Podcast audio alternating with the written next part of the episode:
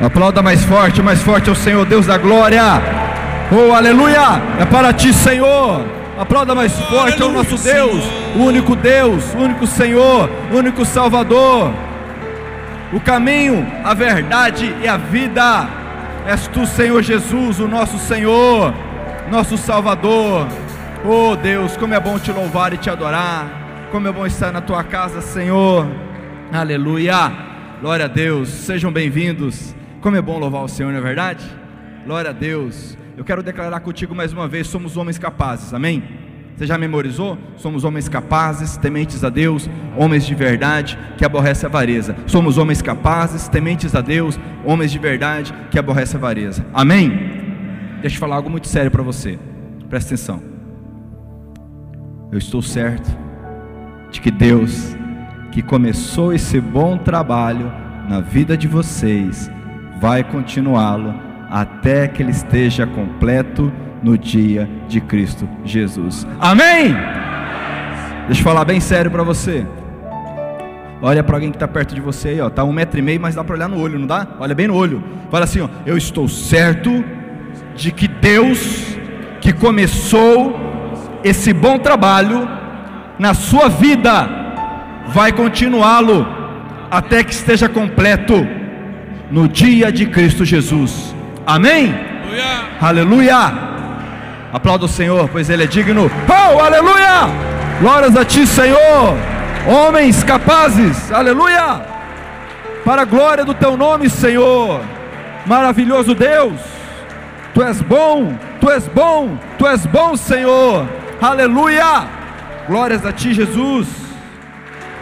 E com fé nessa palavra, nós vamos declarar somos homens capazes. Porque às vezes o inimigo sopra: Ah, mas você está falando o quê, rapaz? Você está se achando? Está declarando que você é homem capaz?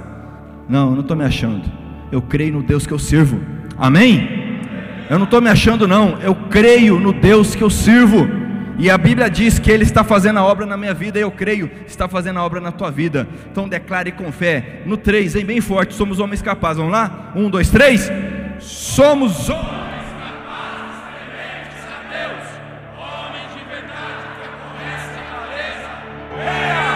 De novo? Amém? Glória a Deus. Vai rasgar essa máscara agora, hein? Amém? Para a gente começar a palavra. De novo. Somos homens capazes, tementes a Deus, homens de verdade que aborrecem a natureza. Aleluia! Glória a Deus, aplauda o Senhor, Deus da glória. Oh, aleluia! Tu és bom, Senhor. Tu és bom, Senhor. Tu és bom, Senhor. Aleluia! Obrigado, Jesus, pela salvação, pela graça, pela misericórdia. Obrigado por cada homem que está aqui nesta noite. Obrigado, Senhor, por cada homem. Cada homem aqui é uma família. Obrigado, Senhor, por cada milagre que o Senhor está fazendo em nossas vidas. Aleluia. Amém. Glória a Deus. Antes de você se sentar, eu quero ler a palavra do Senhor contigo. Pega aí no celular ou no livro impresso mas eu quero ler contigo o que está em 2 Reis, abrindo no segundo livro dos reis de Israel e Judá.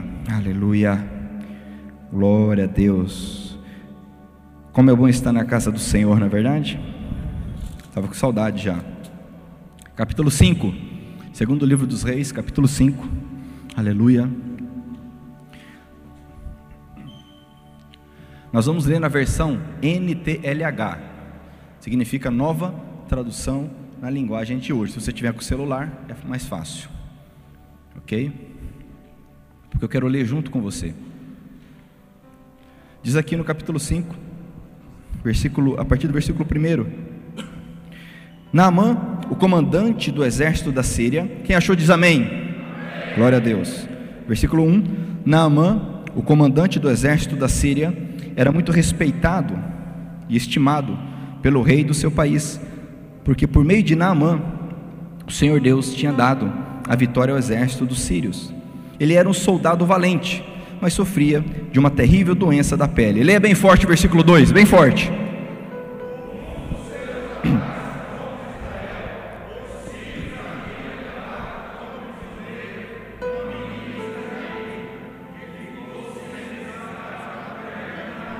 Um dia, a menina disse à patroa: Eu gostaria que o meu patrão fosse falar com o profeta que mora em Samaria, pois ele o curaria da sua doença. Leia bem forte.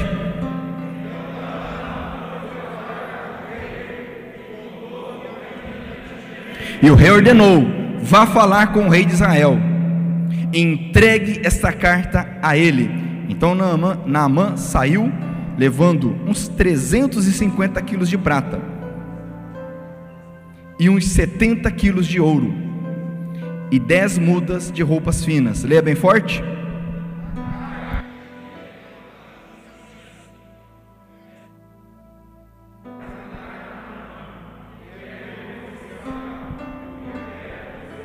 Quando o rei de Israel leu a carta, rasgou as suas roupas em sinal de medo e exclamou: Como é que o rei da Síria quer que eu cure este homem? Será que ele pensa que eu sou Deus e que tenho o poder de dar a vida e de tirá-la? Ele está querendo briga. Agora você vai ler com toda a tua força esse versículo 8. Amém? Pode ler.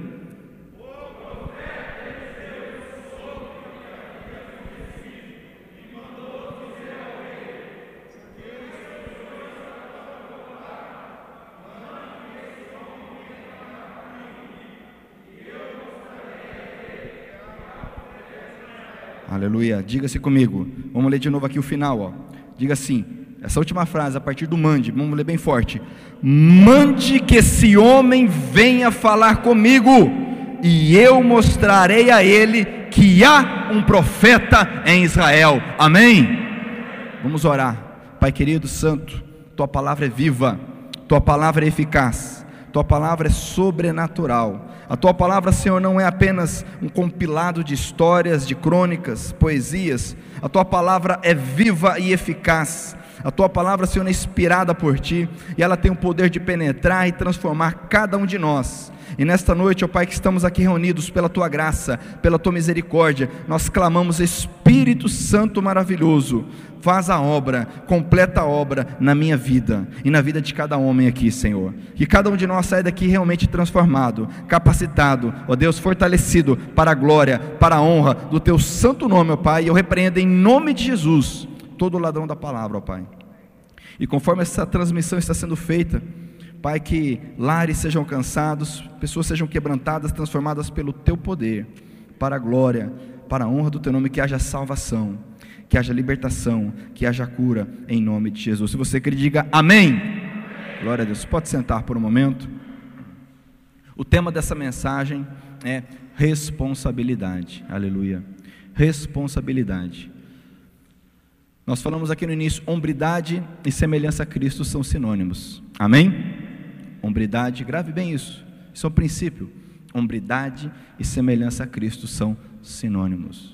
Muitos têm uma visão deturpada do Senhor Jesus, Vem o Senhor Jesus como alguém que veio, alguém bom, alguém que fez milagres, mas é, fraco, limitado, a ponto de morrer na cruz, ou alguém que não demonstra nenhum tipo de força, mas a palavra nos revela que o, o homem mais forte, mais corajoso, e já passou por essa terra, foi o Senhor Jesus. E eu quero falar sobre responsabilidade. A Bíblia diz que Adão, por não assumir a sua responsabilidade quando ele pecou, porque a Bíblia diz também que não há homem que não peque, mas a questão é que Adão não assumiu a sua responsabilidade, isso trouxe morte para toda a humanidade. Mas o Senhor Jesus, que a Bíblia chama de segundo Adão, ele assumiu não só a responsabilidade pela sua obra que ele veio fazer, mas ele assumiu a responsabilidade por toda a humanidade. Não existe hombridade maior do que essa, do que assumir a responsabilidade. Um homem de verdade, ele assume a responsabilidade do seu lar. Um homem de verdade assume a responsabilidade dos seus erros. Um homem de verdade assume a responsabilidade em relação aos seus filhos, ao seu casamento. A, a falta de paternidade hoje é um problema sério, uma praga na humanidade em todo mundo, por homens que não assumem a responsabilidade. A ausência no lar, mão de obra. Quantos aí são empresários, têm dificuldade de achar mão de obra qualificada por falta de responsabilidade daqueles que poderiam estar trabalhando? Responsabilidade. O Senhor Jesus é o maior exemplo de assumir responsabilidade. Ele assumiu os meus erros, ele assumiu os seus erros. E lá na cruz, a Bíblia diz que todo peso, todo pecado foi colocado sobre ele. De tal forma que o castigo que nos traz a paz estava sobre ele. Amém? Diga-se comigo: hombridade e semelhança a Cristo são sinônimos. Amém? Glória a Deus. Aqui nesse texto maravilhoso, fantástico, nós vemos aqui um homem chamado Naamã, um homem que não conhecia Deus, mas um homem bem sucedido em algumas áreas da sua vida. Normalmente assim, somos bem sucedidos em alguma área, mas sempre temos ali o nosso calcanhar de Aquiles, nossa dificuldade, nosso ponto cego, onde precisamos de ajuda. No caso, este homem ele era leproso, ele tinha uma doença séria, uma doença que naquele contexto social, cultural, o excluía de muita coisa, de uma vida é, tranquila, uma vida é, em sociedade. E ele ouve falar então através de uma menina, olha só, uma, uma menina, uma jovem, teve coragem de falar de Deus. Ela assumiu sua responsabilidade. Ela falou de Cristo. Ele ouviu, tem um Deus em Israel que pode me curar? Tem. E foi lá ele. Meio sem saber o que encontrar, meio sem saber o que fazer, mas foi. Chegou, mandou uma carta para o rei de Israel, que mal sabia ele, era um homem pecador, um homem que é, não amava o Senhor, um homem que é, não era temente a Deus. E o rei de Israel se desespera, porque ele imagina que aquilo ali, na verdade, é um, um, um, um chamariz para a guerra. Ele fica ali preocupado, porque é, Israel não, não conseguiria bater de frente com a Síria. Mas o ponto é esse: a Bíblia diz que quando o profeta ouviu, ele disse: Fica tranquilo. Falou para o rei: Por que, que você está preocupado? Muitas vezes falta-nos falar isso na nossa casa. Por que você está preocupado? Por que você está preocupado?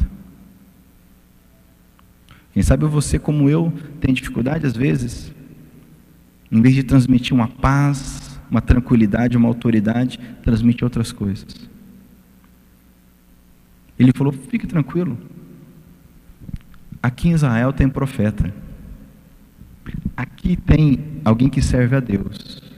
Eu lhe pergunto, lá na sua casa, você pode falar isso? Amém? Você pode fazer, falar isso lá? Amém ou não amém?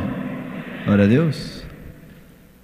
Quando o inimigo assola, quando ele ataca, e somos atacados em todas as áreas possíveis na, é, na comunicação, no sexo, no dinheiro, nos, é, nos relacionamentos, na vida profissional, com os nossos filhos. Será que nós podemos dizer para o inimigo que nos assola, dizer, aqui tem quem serve a Deus? Aqui nessa casa, não é igual o Capitão Nascimento, não lembra do Capitão Nascimento do BOP? Né? Que teve um estresse lá, o homem conseguiu combater ali, de acordo com a história, a narrativa do filme, o tráfico, mas perdeu a família. O que, que adianta? Perdeu o casamento. É. Aqui quem manda sou eu, não. Não. Quando o mal nos assola, nós temos que dizer: aqui quem manda é o Senhor Jesus. E aqui há um homem que serve a Deus. Os irmãos estão meio cansados. Vou falar de novo, tá? Porque está filmando aí, né? Está transmitindo para o pessoal, né? Às vezes vai falar, ah, o pessoal está meio distraído. Ó, quando o inimigo nos assola, e quem já foi, quem, quem tem sido assolado pelo inimigo por esses dias aí? Eu vou chamar, vamos ver. Amém?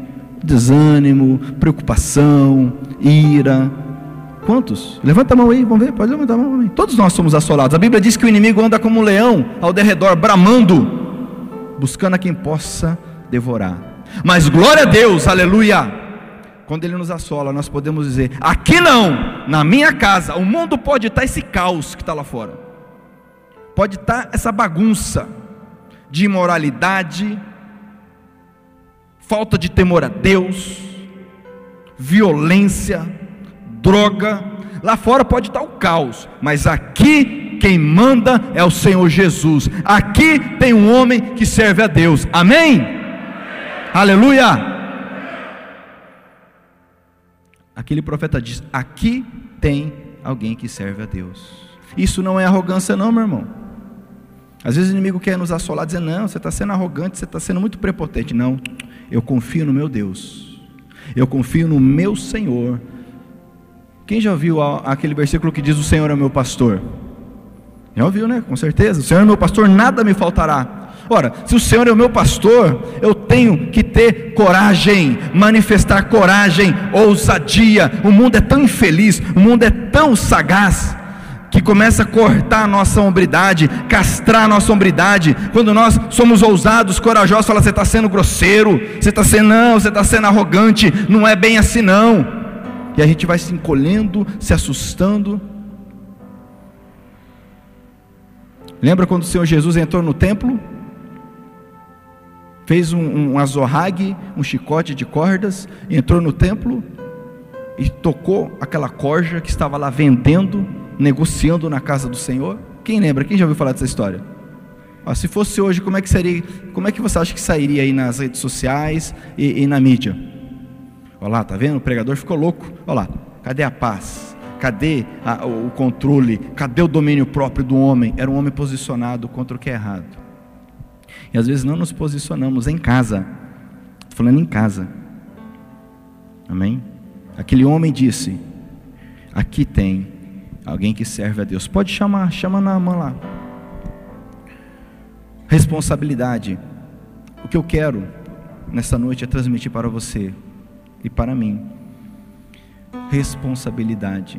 Quando nós assumimos nossa responsabilidade, nós amadurecemos. Nós aprendemos aí no currículo hombridade que a maturidade não vem com a idade. Às vezes nos enganamos achando que conforme envelhecemos, vamos ficar maduros. Não. Conforme o tempo passa, nós envelhecemos. Né? Eu, em nome de Jesus, se Deus permitir, em julho farei 40 anos. Ok? E eu percebo que algumas coisas vão mudando. O tempo nos envelhece. O tempo não traz maturidade. Se fosse assim, seria fácil. Nós teríamos homens de 40, 50, 60 maduros. Mas pelo contrário, começa, chega nos 40. Eh, já ouviu falar da crise dos 40? Já ouviu falar? O camarada faz o quê? Ele começa a achar que é gatinho, né?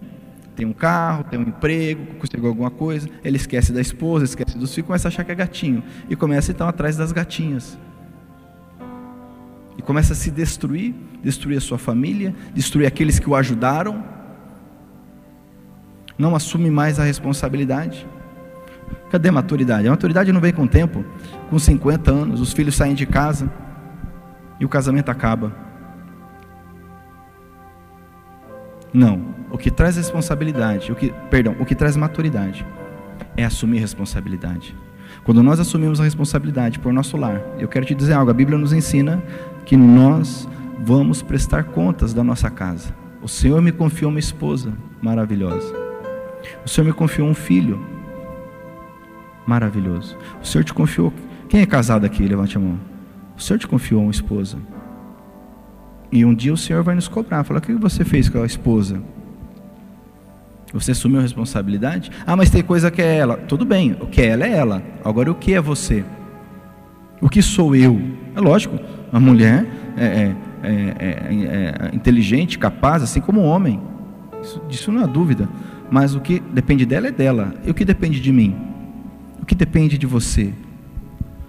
Que o Espírito Santo nos ajude. Porque para que, melhor dizendo, para nós amadurecermos assumindo responsabilidades. Amém? Quando você aceitou fazer esse curso que você está fazendo, você assumiu uma responsabilidade. E olha que maravilha, como nós temos amadurecido nessas semanas, não é verdade? Olha que bênção. Isso aqui que nós estamos vendo é um milagre. Num contexto desse que nós estamos de incerteza, de preocupação, todas essas dificuldades, glória a Deus pela tua vida. Você está sendo diferente, você está fazendo a diferença. Você crê nisso? Amém? Você pode dizer assim, obrigado, Senhor? Glória a Deus. Isso não, é, isso não é para nos orgulharmos, é para temermos. Temermos a Deus falar assim, obrigado porque o Senhor tem me capacitado. O profeta disse: Aqui há alguém que serve a Deus. Eliseu foi corajoso e ousado. Muitas vezes a gente sabe que tem que fazer e não faz. Mas em nome de Jesus, que o Espírito Santo gere em mim e em você coragem e ousadia nós temos declarado que esse ministério de homens, esse grupo de homens que tem crescido, infelizmente hoje estamos limitados a 50 homens por conta do decreto, do contexto, mas esse, esse grupo que tem, tem crescido, nós temos chamado, declarado que somos homens fortes em tempos difíceis. Estamos vivendo tempos difíceis, sim ou não? Quem concorda comigo? Tempos difíceis. E quem concorda que vai piorar? Sem ser pessimista, sendo realista. Quem acha que vai piorar aqui? Eu acredito que vai piorar. Eu sou realista. Talvez você pense diferente também, não tem problema quanto a isso. Eu acredito que nós vamos passar um bom tempo aí com algumas dificuldades. Em nome de Jesus vai melhorar depois. Mas, por um período nós vamos passar aí difícil. E esse período necessita de homens fortes. Homens que assumam a responsabilidade. Homens que se dispõem a fazer o que é preciso, a fazer o que é certo, ainda que, como diz o salmista, com prejuízo próprio. Sabe que nós temos três funções em casa, no que diz respeito à área é, espiritual em relação a Deus. Nós devemos ser sacerdotes, profetas e rei. Diga-se comigo, sacerdote, profeta e rei. Deus não tem nada menos do que isso para nós. O que é um sacerdote? O sacerdote é alguém que fala a Deus em nome de outras pessoas. Nós precisamos falar a Deus em nome dos nossos filhos. Precisamos falar a Deus em nome da nossa esposa, pedir por eles, orar por eles. Nós somos sacerdote da nossa casa. Amém? Precisamos assumir essa responsabilidade. Profeta, o que é um profeta? O profeta é aquele que fala de Deus às pessoas. O profeta é aquele que fala de Deus às pessoas. Nós precisamos falar de Deus na nossa casa. Fala de Deus à esposa, aos filhos. Amém? Quem está entendendo aí? Glória a Deus. E reis. O Senhor nos colocou para governar, para liderar. E o nosso exemplo de liderança, sabe qual é? Jesus. E ele disse: O líder é aquele que serve. Eu vou repetir. Porque às vezes a pessoa vai, ah, sou o rei, e aí vai sentar lá, né, no sofá, ligar aquele, a, a TV e vai lá ficar mandando. Isso, isso não é ser rei como Jesus é rei. Ele disse: aquele que quer liderar, aquele que quer ser o primeiro, aquele que quer estar à frente, porque nós precisamos de pessoas que estejam à frente, nós precisamos. Se todo mundo ficar atrás, quem que vai ficar na frente? Mas ele disse que aquele que quer isto deve ser o primeiro a servir. Servir os filhos, servir a esposa. Amém? Glória a Deus. Responsabilidade, maturidade não vem com a idade, vem com assumir responsabilidade. Amém? Glória a Deus. Por isso que você começa a entender homens aí que têm 60, 70, 50, 40, 30, 20 e são imaturos mas glória a Deus porque o Senhor está fazendo a obra em nossas vidas. Amém, povo de Deus? Glória a Deus, aleluia. E quando nós deixamos de aceitar essa responsabilidade, nós perdemos a oportunidade de alcançar o máximo do nosso potencial. Abra sua Bíblia comigo, eu quero ler alguns textos. Abra sua Bíblia comigo em Neemias, capítulo 4. Você está em rei, você pode voltar na sua Bíblia. Volta para o início dela aí. Não muito, tá? Perdão, desculpa. Para frente, vai para frente. Eu falei errado, perdão. Para frente. Você está em Reis, você vai para frente. Depois de Reis, nós temos Esdras, é, Crônicas, Esdras, Neemias. Se tiver com o celular é mais fácil. Está em Reis, Crônicas, Esdras, Neemias. Eu quero ler contigo, capítulo 4. Aleluia. capítulo 4, versículo de número 11. E eu vou pedir que você me ajude na leitura. Você percebeu que aqui a gente tem essa dinâmica, né? Quem sabe você está aqui pela primeira vez, a gente costuma ler junto, né? participar do culto. Eu costumo dizer, não assista ao culto. Você já viu o pastor falar isso? Não assista o culto. Participe do culto. É diferente. É diferente.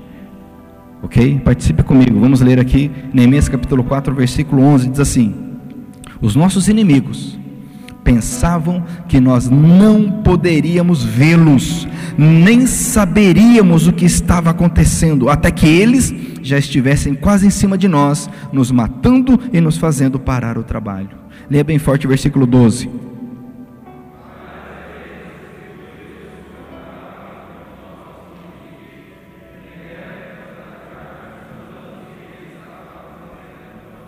Então eu armei o povo com espadas, lanças e arcos e flechas e os coloquei por grupos de famílias. Olha só, grupos de grupos do quê? Famílias. Os coloquei por grupos de famílias atrás da muralha em todos os lugares onde ela ainda não estava consertada. Lê bem forte.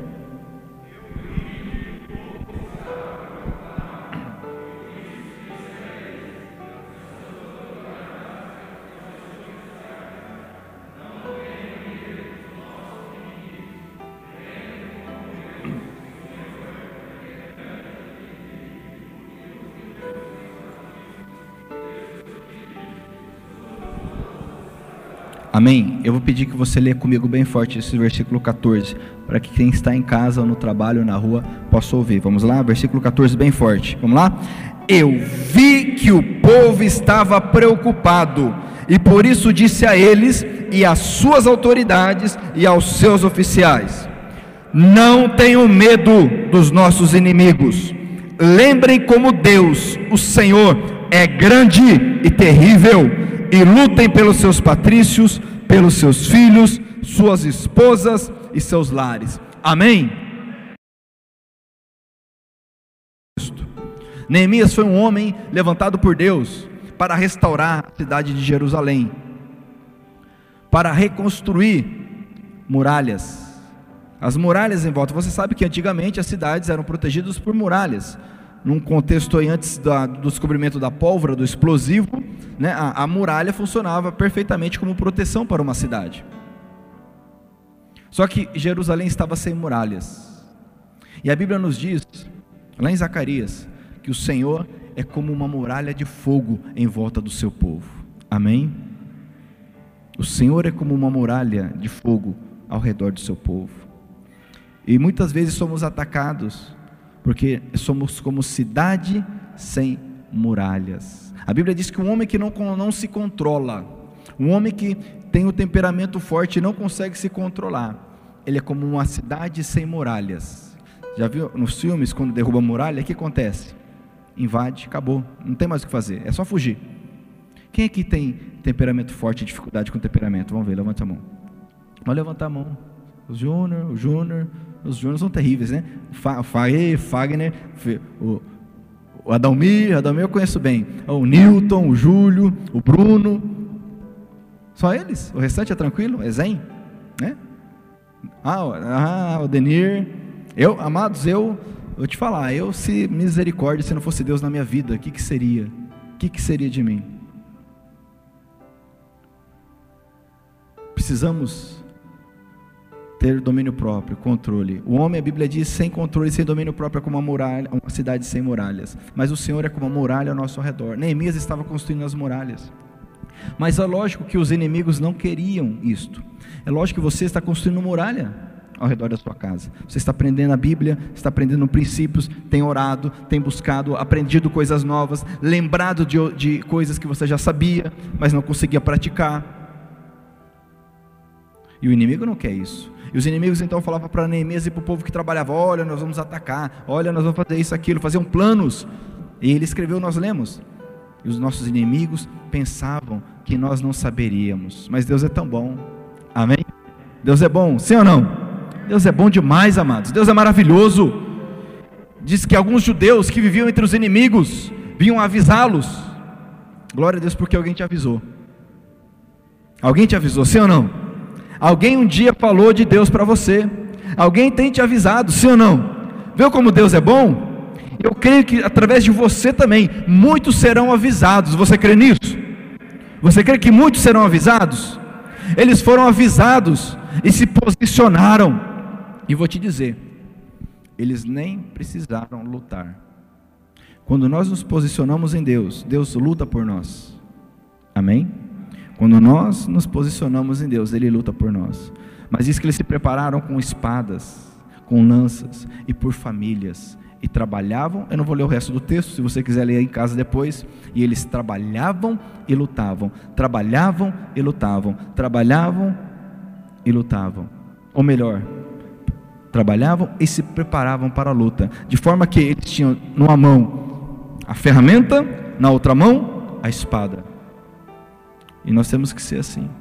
Amanhã, quem é que vai trabalhar amanhã? Glória a Deus, aleluia. Glória a Deus. Amanhã temos que trabalhar e teremos que lutar também. Trabalhar e lutar. Essa é a nossa responsabilidade. E aqueles que fizeram isso por famílias. A Bíblia diz em outro texto que conforme a casa, a família, em frente da sua casa as pessoas construíram uma muralha. Imagina, amados, como seria o nosso mundo, o nosso país, se cada casa construísse a sua própria muralha. Casamentos fortes, filhos e pais tendo comunhão, Cada família com paz, com alegria. O que mais nós vemos são desgraças dentro do lar, abuso sexual, violência contra a mulher. Sim ou não? O que mais nós vemos não é na rua, não. O pior não é na rua, é em casa. Mas glória a Deus, porque o Senhor tem nos chamado para assumirmos a nossa responsabilidade. Amém? Glória a Deus. Diz aqui, eu amo esse texto. Ele assumiu a responsabilidade. Ele diz aqui, no 14: Eu vi que o povo estava com medo nós temos visto pessoas com medo. Às vezes até nós mesmos ficamos com medo. Mas ele recorria a Deus, o Senhor Todo-Poderoso. Temos declarado, somos homens capazes, tementes a Deus, mas porque nós buscamos, oramos ao Senhor e Ele nos capacita, Ele nos fortalece, Ele nos ensina. E eles se prepararam para a luta. Eu quero te falar sobre essa luta, para que não haja nenhum tipo de mal entendido. Porque muitas vezes as pessoas acham que a nossa luta é contra pessoas, ficam aí nas redes sociais batendo boca, discutindo, no campo das ideias, no campo da religião. Isso não é a luta que o Senhor nos fala. Estava até hoje lendo, até mandei para o pastor Márcio, para alguns outros pastores, lá no Rio de Janeiro, os traficantes de Jesus. Olha o nível de falta de entendimento, falta de noção que nós estamos chegando no planeta. Traficantes de Jesus. Então se dizem ali é, guardiões e coloca ordem ali na, na, nas comunidades, expulsam aqueles que são de outra religião. Isso onde tem Cristo, mas vende droga. Né? Então Jesus vendendo droga, olha. A, o, o, tamanho do erro que nós temos visto nesses dias. E por aí vai, se a gente for falar de, dessas loucuras que, te, que surgem todos os dias, a gente ficaria aqui a noite toda. Não é esse tipo de luta que eu estou dizendo. Não é esse tipo de luta que a Bíblia diz. Amém? Glória a Deus. Aleluia. Abra comigo a sua Bíblia em Joel capítulo 3. Eu quero ler dois textos e já vamos partir para a reta final. Joel capítulo 3. Joel está lá nos profetas, depois do meio da Bíblia. No meio da Bíblia você acha os salmos, certo? Aí você vai andando aí, você vai encontrar Provérbios, Eclesiastes, Cantares, Isaías, Jeremias, por aí vai. Lamentações, Ezequiel, Daniel, Oséias, Joel. Em Joel, capítulo de número 3.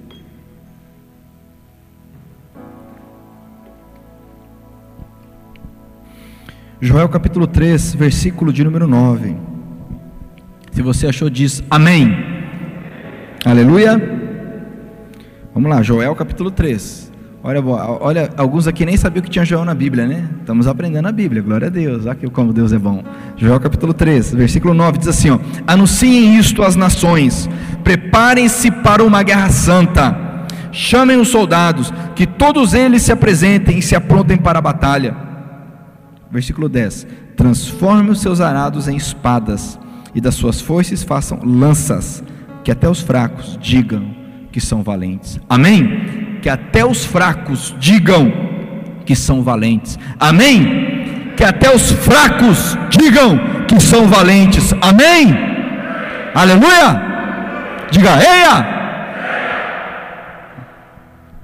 Em Cristo nós temos força. Em Cristo somos mais que vencedores. Prepare-se para a batalha, para a guerra santa. Que guerra é essa? Que batalha é essa? Como eu disse, não confunda. Não lutamos contra pessoas, contra ideias. Se existe coisa que mancha a história do cristianismo, são pessoas que não entenderam nada do Evangelho. Começando pela vinda do Senhor Jesus, quando ele veio pela primeira vez, alguns ficaram esperando que ele fosse lutar, pegar em armas. A luta dele era outra, ela lá na cruz, para destruir os principados, as potestades. A Bíblia diz que lá na cruz ele venceu potestades, principados, espíritos malignos. Aleluia!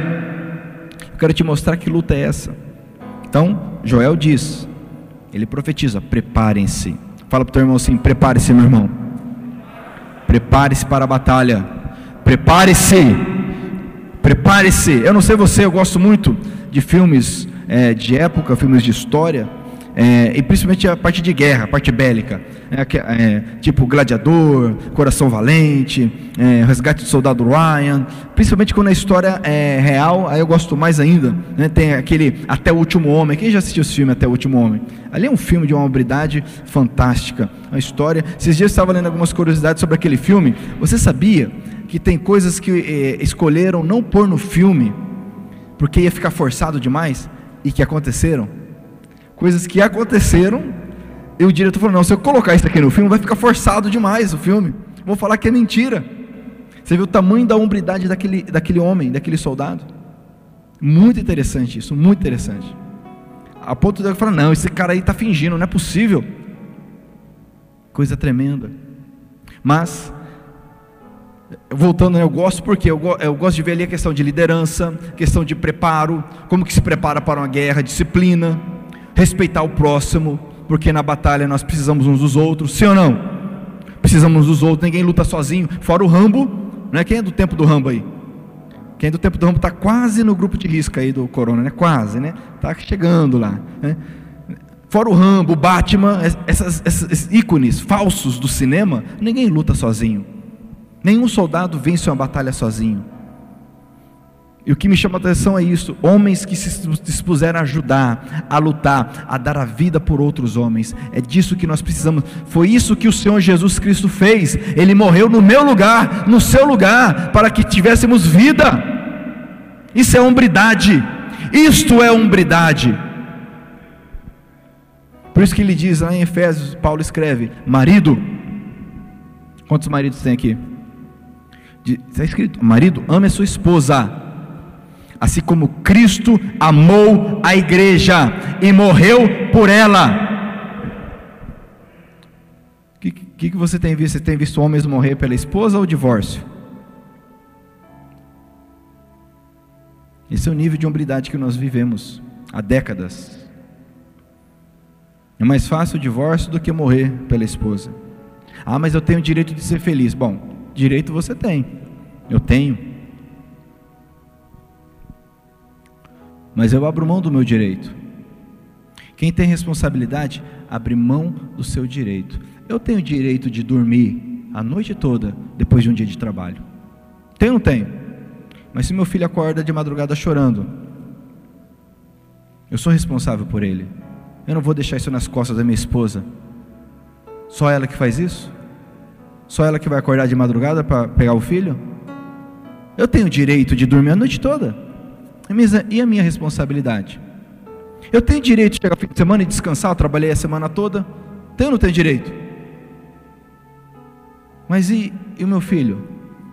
E a responsabilidade que eu tenho de sair com ele, de cuidar dele, orientá-lo? Porque ele vai ser homem se eu ensinar a ser homem. Quem você acha que vai ensinar o teu filho a ser homem? Não sei se você já pensou nisso. Quem que vai ensinar o teu filho a ser homem? O vizinho? Os amigos? A internet? A escola? Quem vai ensinar? Eu tenho direito. O problema, essa invenção do mundo, eu tenho direito de ser feliz, o problema é este. Todo mundo tem direito de ser feliz, é verdade. Agora você imagine todo mundo fazendo aquilo que lhe dá felicidade, lhe traz felicidade. O que, que vai virar esse mundo? É só pegar uma criança, se você deixar aquilo que deixa ela feliz, ela vai dormir que horas? Quem tem filha aí sabe, né? Ela vai, ela vai comer o quê? Ah, mas eu tenho direito de ser feliz? Não. É, isso é uma meia verdade. Eu tenho direito de ser feliz, mas sou responsável. Quem aqui é responsável? Quem aqui assume a responsabilidade para sua casa? Então diga assim comigo: Senhor, em nome de Jesus, eu assumo a responsabilidade pela minha casa. Eu assumo a responsabilidade pela minha família. E eu creio que o Senhor me ajudará, me fortalecerá, me dará sabedoria, graça, força e amor. Uma, uma frase que eu gosto muito né, no curso Homem ao Máximo é que nos ensina um princípio, na verdade, é que nós precisamos ser enérgicos, porém afetuosos. E achar esse equilíbrio é, é, de uma sabedoria tremenda que só o Espírito Santo pode nos dar. Porque ou nós somos muito afetuosos, ou nós somos muito enérgicos. E aí a coisa desanda para um lado ou para o outro. Nós precisamos ser enérgicos, mas precisamos também ser afetuosos. Amém? Glória a Deus. Vamos falar um pouco dessa batalha então, que Jó está dizendo, prepare-se. Que batalha é essa? Efésios, vamos ler Efésios. E como eu disse, lendo Efésios, nós vamos para a reta final da nossa reunião. Efésios capítulo, 5, capítulo 6, lá no Novo Testamento. Lá no Novo Testamento, depois dos evangelhos, tem Atos, Romanos, Coríntios, Gálatas, Efésios. Aleluia. Glória a Deus. Efésios. Esse livro tem esse nome porque Paulo escreveu uma carta à igreja que ficava em uma cidade chamada Éfeso. Havia uma cidade chamada Éfeso. Então, quem morava em Éfeso eram os Efésios. E Paulo escreveu uma carta aos Efésios, ok? Capítulo 6, versículo de número 10 diz assim: Para terminar, Ó, parece que eu escolhi certo, né? Para terminar o culto, né? Para terminar, diz aqui: torne-se cada vez mais fortes, vivendo unidos com o Senhor. Aleluia! Recebendo a força do seu grande poder. Vistam-se com toda a armadura que Deus dá a vocês, para ficarem firmes contra as armadilhas do diabo. Leia bem forte o versículo 12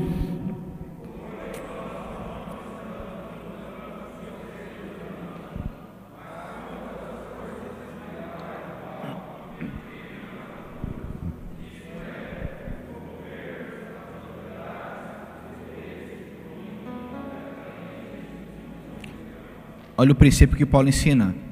Nós não estamos lutando contra seres humanos. Só tem um ser humano que deve ser objeto de luta nossa. O seu maior inimigo. Quem que é o seu maior inimigo? Quem que é o seu maior inimigo? Alguns acham que o diabo é o maior inimigo. A Bíblia diz: resistir o diabo, ele fugirá de vós. Simples assim. O meu maior inimigo sou eu. Quem está no quarto à noite sozinho comigo? Eu. Quem está no banheiro sozinho comigo? Eu. Quem está no trabalho sozinho comigo? Eu. Eu, eu, eu.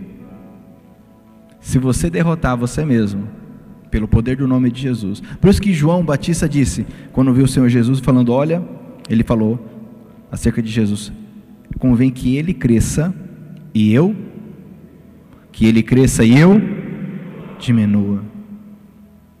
Nossa luta não é contra as pessoas, fora nós mesmos, eu que sou o meu maior inimigo. Nossa luta não é contra as pessoas, esse é o problema. Eu falo aqui, é, daqui a pouco nós vamos entrar aí no período de, de eleições, né? Eu trabalho, para quem não sabe, eu trabalho na justiça eleitoral e daqui a pouco a gente começa aí, se tudo der certo, o período eleitoral. É um período que os ânimos se acirram, não é verdade? Fica acirrado, eu sou do fulano, eu sou do ciclano, eu tal, não sei o quê, pá. E a gente se vê lutando, discutindo por conta de pessoas.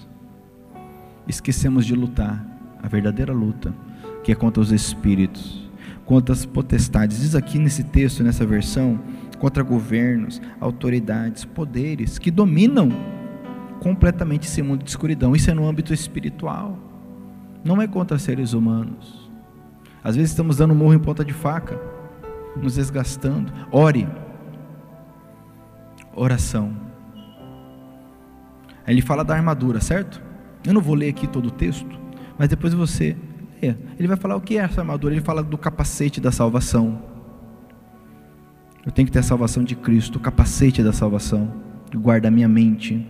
Ele fala é, da, da couraça da justiça. A couraça era aquela peça que o soldado romano usava. Né? É, naquele filme Gladiador, dá para ver bem, né? Aquele peitoral que eles colocavam ali coraça da justiça, o cinturão da verdade. O cinturão não é apenas um cinto, ele realmente cobria né, boa parte aqui da, da, da área abdominal, das costas, dos lombos aqui, da verdade capacete da salvação, couraça da justiça, o cinturão da verdade, a espada que é a palavra de Deus. Meu irmão, você tem uma espada que é a palavra de Deus, amém? Amém? Que talvez você não soubesse disso, mas aprenda isso hoje, em nome de Jesus a espada, a nossa espada é a palavra. Quer ver a maior luta, o maior embate que nós tivemos nesse mundo, fora Jesus é, contra o diabo na cruz, foi Jesus com o diabo no deserto. Jesus sozinho no deserto, 40 dias sem comer. Veio o próprio diabo, a Bíblia diz, tentá-lo. O que, que Jesus fez? Qual foi a técnica de luta, de combate que Jesus usou? Qual foi a tática? Qual foi a estratégia? Lembra do Capitão Nascimento, do grego? Estratégia. Qual foi? A palavra. Três versículos. O diabo tentou, Jesus falou: ó, está escrito. Tentou de novo, ó, está escrito. Tentou mais uma vez, ó, está escrito. Palavra. A espada é a palavra, capacete da salvação, coraça da justiça, cinturão da paz, da verdade mas a espada é a palavra. Use a palavra, declare a palavra. Falei aqui o Filipenses 1,6: Pois estou certo de que Deus que começou esse bom trabalho na sua vida vai continuá-lo até que ele seja completo no dia de Cristo Jesus. Amém? Isso é espada afiada no nosso coração para nos fortalecer. O Senhor é meu pastor, nada me faltará. Amém? A Bíblia diz: Tudo posso naquele que me fortalece. Amém? Sede forte e corajoso, porque o Senhor é contigo. Amém? Versículos da palavra, espada afiada. Mas às vezes a nossa, né, quem sabe não tem uma espada, tem um canivetinho enferrujado, né, guardadinho ali. Mas em nome de Jesus, muito em breve, você será, como Paulo disse a Timóteo, um obreiro que sabe manusear bem a espada. Manusear bem a espada, amém? Amém? Quem sabe você já é assim, glória a Deus. E quando o diabo vier tentar, você lança a espada contra ele. A espada que é a palavra do Senhor. A nossa luta, Joel disse: prepare-se para a batalha. Amém? Você está se preparando para a batalha. Estamos nos preparando para a batalha, porque ela vem todo dia. E virão tempos difíceis, mas somos homens fortes em tempos difíceis. Amém? Misericórdia. Esse amém aí deu, deu, deu vergonha. Eu acredito que você está muito com, penetrado. Somos homens fortes em tempos difíceis, amém? Amém? Amém? Amém? Aleluia! Glória a Deus. Estamos juntos. Fala para o teu irmão assim: estamos juntos, meu irmão. Aleluia. Quem sabe o diabo fala assim: ai, porque gritar? Porque eu sou homem. Oxe, como é que o homem faz no estádio de futebol? Como é que o homem faz na guerra? Como é que o homem faz nas artes marciais? Ele grita, sim ou não? O grito é uma arma. O leão ele ruge a ponto da presa ficar atordoada, sabia disso? Somos homens capazes, amém? Amém? Aleluia! Glória a Deus. E sombridade. Agora, quando precisamos ser afetuosos, falar com a esposa com amor, falar com o filho com amor, somos também. Amém? Sim ou não? Falar um eu te amo, amorzinho, meu filhão, minha filha, minha filhinha, somos afetuosos também. Sim ou não? Sabedoria e equilíbrio. Sabedoria e equilíbrio. A Bíblia diz lá em Gênesis que o mundo era sem forma e vazio. Desequilíbrio. Mas Deus começou a colocar equilíbrio. Pôs luz, separou a luz das trevas, as águas da terra seca, o céu da terra, equilíbrio. O diabo ele traz desequilíbrio. Mas continuando aqui, como eu disse, é o final, estamos já no finalmente. Versículo 13: Por isso peguem agora a armadura que Deus lhes dá, assim, quando chegar o dia de enfrentar as forças do mal, vocês poderão resistir. Amém? Resistir, resistir aos ataques do inimigo, e depois de lutarem até o fim, vocês continuarão firmes sem recuar. Amém?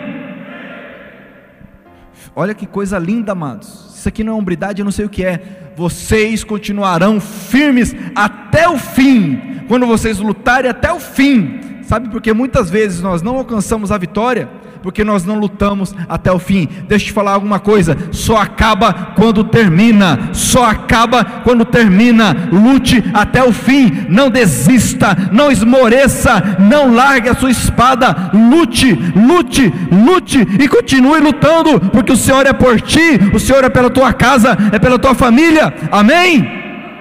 Amém? Reia! Olha o que Paulo escreve. Continua firme quando chegar no fim, vai continuar firme. Não desista, o Senhor vai te honrar. O Senhor Jesus não desistiu, ele orou no Getsemane, você sabe disso. Ele falou: Pai, se for possível, passa de mim esse cálice. Estava pesado, estava difícil para ele, ele orou. Mas não seja feita a minha vontade, mas a sua. Ele foi até o fim. E por isso hoje eu tenho vida, você tem vida. Você pode dizer obrigado, Jesus? Obrigado, Senhor. Aleluia. Eu vou ler de novo. Por isso, peguem agora a armadura que Deus lhes dá. Assim. Quando chegar o dia de enfrentar as forças do mal, vocês poderão resistir aos ataques do inimigo. Resistir. E depois de lutar até o fim, vocês continuarão firmes, sem recuar. Amém? É daqui para frente. É daqui para frente, em nome de Jesus, sem recuar. Quem sabe a gente demore para avançar, porque a luta é ferrenha, mas não vamos recuar. Nessa caminhada que eu comecei, nessa caminhada que você votou, começou, cada um no seu tempo, cada um na sua marcha. Estamos juntos? Ninguém fica para trás. Amém? Fala para o teu irmão assim: ninguém fica para trás. Ninguém fica para trás. Amém? Porque a estratégia do inimigo eu vou te dizer qual é: isolar o cara. O inimigo isola. Você está no grupo ali, você começa a faltar, não vai mais, desanima, daí vem a, a turbulência do trabalho, correria, viagem, quando você vê, você está isolado. E aí, quando estamos isolados, meu irmão, é difícil. É difícil. Você fica isolado, é muito mais fácil o inimigo te derrubar. Não vamos recuar em nome de Jesus. Talvez a gente até demore para avançar, porque a batalha é árdua, mas a vitória é maior. Amém? Aleluia. Eu quero te convidar a se colocar em pé para orarmos. Aleluia, com base nessa palavra. Responsabilidade é o tema. Assuma essa responsabilidade de lutar. Eu louvo a Deus porque na verdade eu creio que você já já assumiu essa responsabilidade. O, o fato de você estar aqui hoje é uma grande responsabilidade. Mas essa palavra vem para nos encorajar, nos fortalecer, nos capacitar. E o nosso desejo é que isso cresça. Quantos homens você conhece que hoje estão desanimados, valores distorcidos, lutando, lutando, lutando, trabalhando, trabalhando, trabalhando, mas não vai. Que sejamos como boca do Senhor, anunciando a palavra de Deus. Aqui em 1 Coríntios, não precisa nem abrir, só ouça, capítulo 16 nos diz, versículo 13: Estejam alertas, fiquem firmes na fé, sejam corajosos, sejam fortes. Estejam alertas, amém? Fique firme na fé, seja corajoso, seja forte. Olha só, alerta, firme na fé, corajoso e forte. Alerta, firme na fé, corajoso e forte. Essa ordem do Senhor para nós, homens, estarmos alertas. Como que eu fico alerta, pastor? Ore. Ore. Fala, Senhor, me mostra. Eu preciso saber, Senhor. Senhor, eu dependo de Ti, eu preciso de Ti, eu preciso saber para onde eu vou, qual é o caminho, qual é o norte. Só o Senhor tem, o Senhor é o meu pastor, nada me faltará. Esteja firme na fé. Como que eu fico firme na fé? A Bíblia diz que a fé vem de ouvir a palavra de Deus. A fé vem de ouvir a palavra de Deus. Essa palavra que, infelizmente, até no meio cristão hoje tem sido acusada de ser falsa, enganosa, Essa palavra é inspirada por Deus. Firme na fé, seja alerta, firme na fé, seja corajoso, seja forte. Homens fortes em tempos difíceis. Amém? Eu quero orar contigo nesse sentido. Deixa eu te explicar um princípio. Homens fortes geram famílias fortes. Famílias fortes geram igrejas fortes. Vou dizer de novo: homens fortes geram famílias fortes. Famílias fortes geram igrejas fortes. E uma igreja forte, ela muda uma sociedade. Não importa o que o mundão fala aí fora da igreja. O fato é que o que nós temos até hoje na história, vamos pegar a história ocidental para facilitar. Foi graças à igreja, graças ao cristianismo. Só estudar a história, não essa distorcida que colocam aí. Homens fortes geram famílias fortes, famílias fortes geram igrejas fortes. Amém? Eu quero orar contigo porque eu preciso de força. Eu preciso de força e eu acredito que você precise também. Porque não é fácil, mas o Senhor é comigo, o Senhor é contigo, para assumir essa responsabilidade de vencer, conquistar e levarmos a nossa família aos pés do Senhor Jesus, juntos. Se você quiser orar comigo, feche seus olhos. Aleluia. Faça uma oração agora, fale com Deus. A oração mais importante que existe é a tua. A mais poderosa é você e Deus agora. Converse com Ele, com base nessa palavra, nessa verdade. Pai querido e santo. Ah, Deus, tu és bom demais. Tu és maravilhoso. Eu te agradeço pela tua presença neste lugar. Obrigado por essa palavra, Senhor. Eu te peço, ajude-nos. Ajude-nos, ó Deus, a sermos homens verdadeiros, homens maduros, porque, ó Deus, ao assumirmos a responsabilidade, agimos como homens. O egoísmo, Senhor, nada mais é do que imaturidade infantil. O egoísmo nada mais é do que uma imaturidade infantil que tem matado, tem destruído homens, famílias. A nossa sociedade tem sido destruída por um egoísmo infantil. Essa frase pronta, feita, que soa tão bonita aos nossos ouvidos: Ah, eu tenho o direito de ser feliz. Mas nós temos responsabilidades. Como homens, temos responsabilidade. Eu peço Espírito Santo que cada homem aqui, cada um de nós, a começar por mim, seja capacitado pelo teu poder, seja capacitado pela tua palavra, pelo teu Espírito Santo. Cada um que está ouvindo, ó Pai, essa palavra está alcançando o mundo.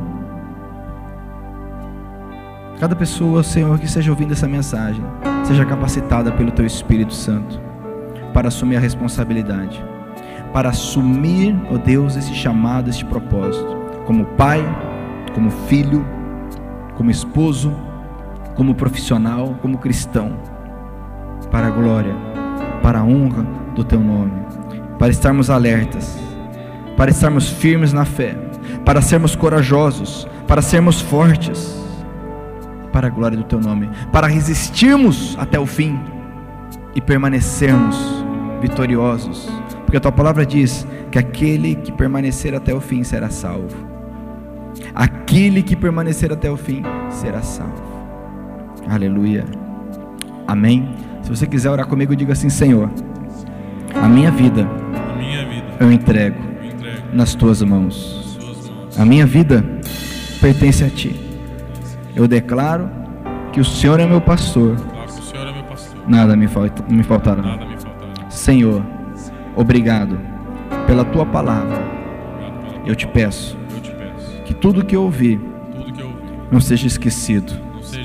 Mas que permaneça no meu coração, me transformando, me capacitando para a tua boa obra, em nome de Jesus. Eu oro, Eu oro. nós oramos, Nós oramos. gratos a ti. Gratos a ti. Amém. Aleluia. Você pode levantar as mãos e aplaudir o Senhor Deus. Aleluia! Glórias a ti, Senhor. Glórias a ti, Jesus. Glórias a ti, ó Deus Todo-Poderoso. Glorioso. Maravilhoso.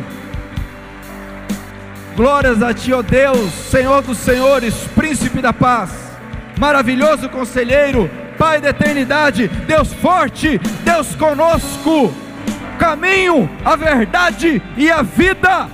É o Senhor, aplauda mais forte ao teu Deus, ao teu Senhor, ao nosso Deus, ao nosso Senhor, aleluia! Não temas, diz o Senhor, seja forte corajoso, esteja alerta, firme na fé, aleluia! Homens fortes em tempos difíceis, homens fortes em tempos difíceis, amém?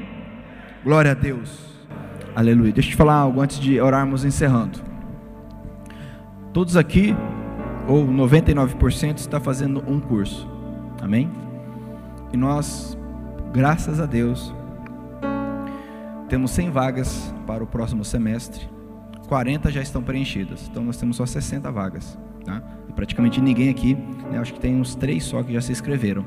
Então, por que eu estou te falando isso? Porque falta vaga. Então, se você quer fazer um curso no próximo semestre, sabe que o currículo é, são 10 cursos. Se Deus permitir, vamos retomar em agosto. Amém? Em agosto. Agora em junho para julho, acho que junho já termina os, cursos, os grupos. Em agosto nós vamos retomar. Manda uma mensagem para mim, você tem meu contato. Fala, pastor, eu quero. Nós temos opções na segunda noite, acho que terça já até encheu já o grupo de terça. Quinta noite, sábado de manhã e domingo de manhã. São as opções que nós temos. Tá? Então você, alerta, não fique esperando. Alguns aqui já se inscreveram já tão rápido. Amém? E temos uma, uma lista aí de pessoas que não conseguiram fazer, agora no meu semestre, e que já estão na lista para fazer. Então, de 100, já foram 40. A gente nem começou a anunciar bem ainda. Tá? Então, não perde seu tempo, não, em nome de Jesus. Amém? E se Deus permitir, nós vamos ter um momento e nós vamos entregar o teu certificado. Isso era para ter sido feito, ou, ou melhor, está programado para ser feito dia 27 de junho, mas não sabemos se aí a, a, a, pandemia vai permitir. Mas vamos fazer isso quando tudo voltar ao normal, porque nós vamos reunir aqui. Você imagina, vem você, você vai trazer mais um para ver, para festejar com você, você receber certificado. Tem os outros irmãos da igreja. Eh, vamos juntar aqui fácil 100, 120, 150 homens. Então hoje não dá para fazer, né? Mas se prepare para esse dia. Vamos ouvir os testemunhos, vamos preparar um culto muito especial para esse momento onde nós vamos entregar, receber nossos certificados. Amém? Glória a Deus, eu vou lá encerrando. Gravou tudo aí? Gravou? Gravou lá também? Legal? Senão a gente começa de novo. Tá? Beleza? Glória a Deus. Verdade. Pastor Márcio é mais das redes sociais. Está me lembrando aqui. Se inscreva no nosso canal. Nós temos, graças a Deus, começamos o canal no YouTube.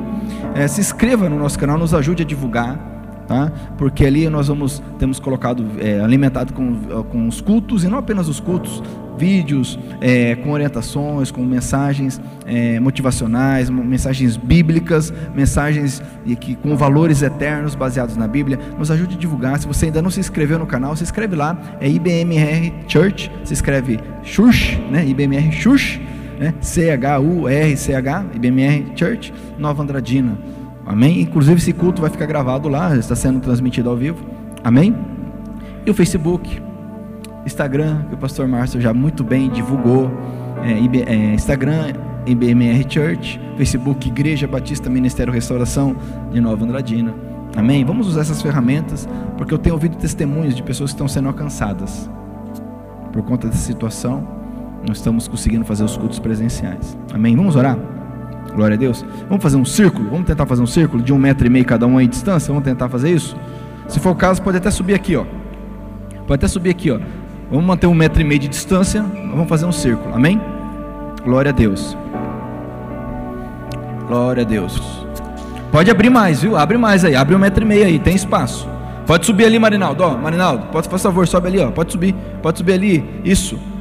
Pode vir mais, pode vir mais, pode vir mais. Isso. Mantém um metro e meio, um metro e meio, um metro e meio. Pode vir mais, pode mais, pode mais. Ó, está tumultuado aí, ó. Vai lá, Domer, vai lá, vai lá em cima, lá, do lado do Marcelo lá. Abre aí. Ó, ó, o Sérgio aí é o secretário de saúde, vai pegar você, vai lá. Vai lá em cima lá, ó. Lá, isso, vai lá. Vai lá também, Nilton. Tá muito tumultuado aqui. Isso, qualquer coisa fica no meio aqui comigo. Dá um metro e meio aí. Isso. Normas têm que ser obedecidas, amém? Um metro e meio aí. Se não der, vem aqui no meio. Glória a Deus. Aleluia. Vamos orar. Vamos orar. Pai amado, obrigado por esse momento tão especial, tão maravilhoso. Obrigado por cada homem aqui, ó Deus querido, cada família aqui representada. E eu peço que essa palavra não seja esquecida.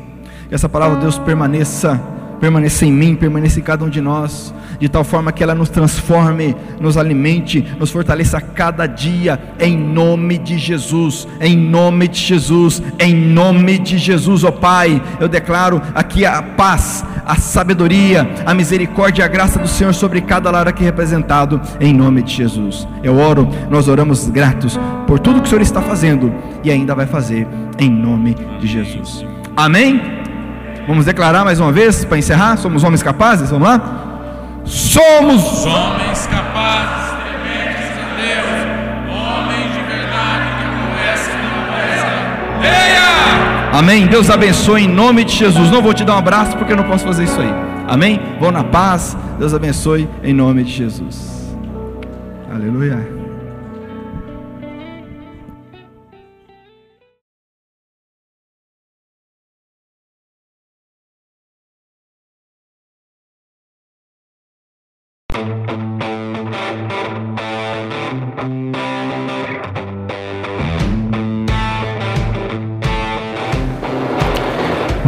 Noite, homens fortes em tempos difíceis, tudo bem? Sejam todos bem-vindos.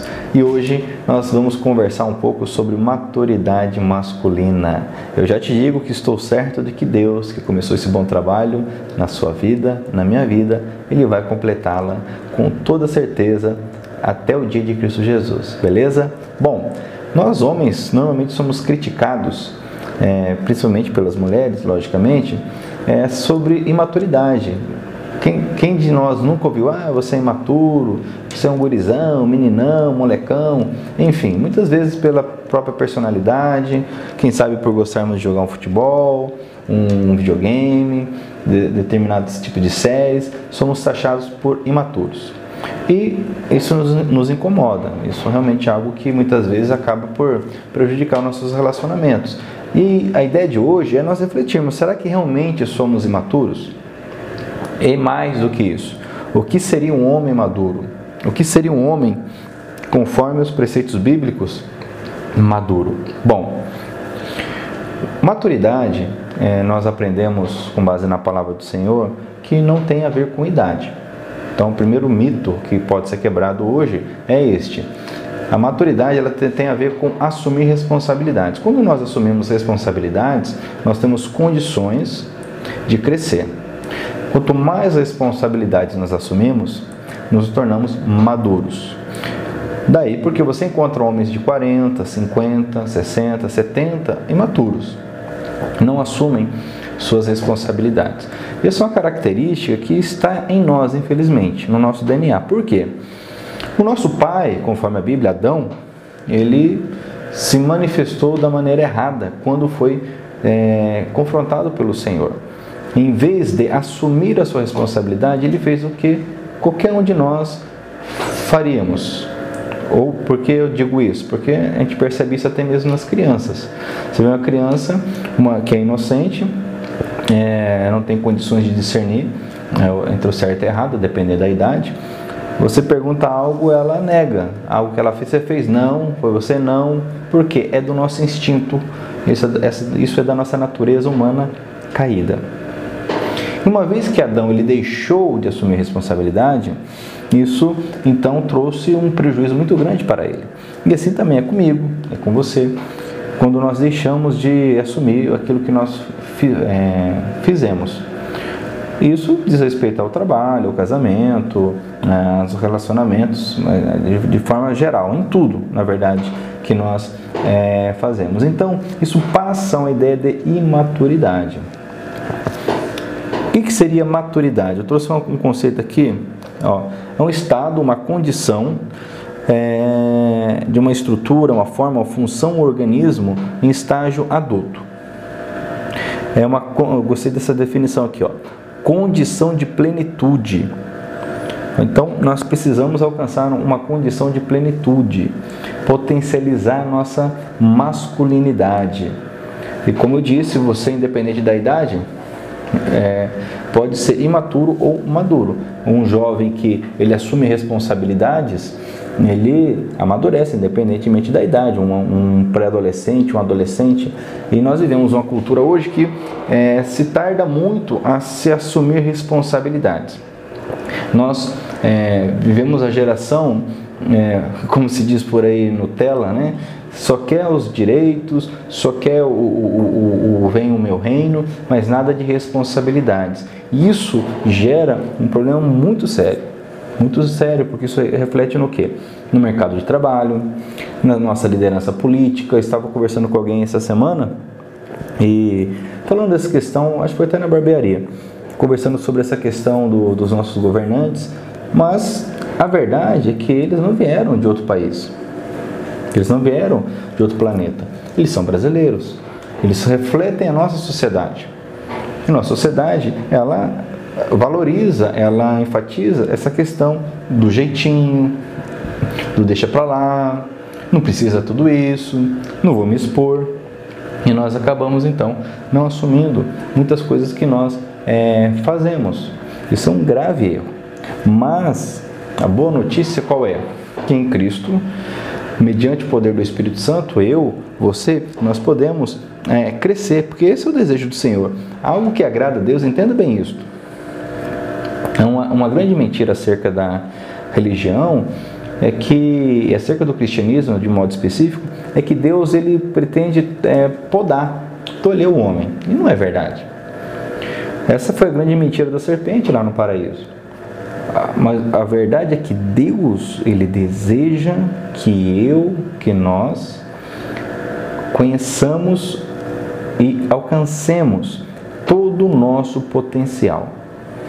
Na medida de que nós, é, de no, da medida como nós nos abrimos a Ele e obedecemos a Sua palavra. Entenda bem isso.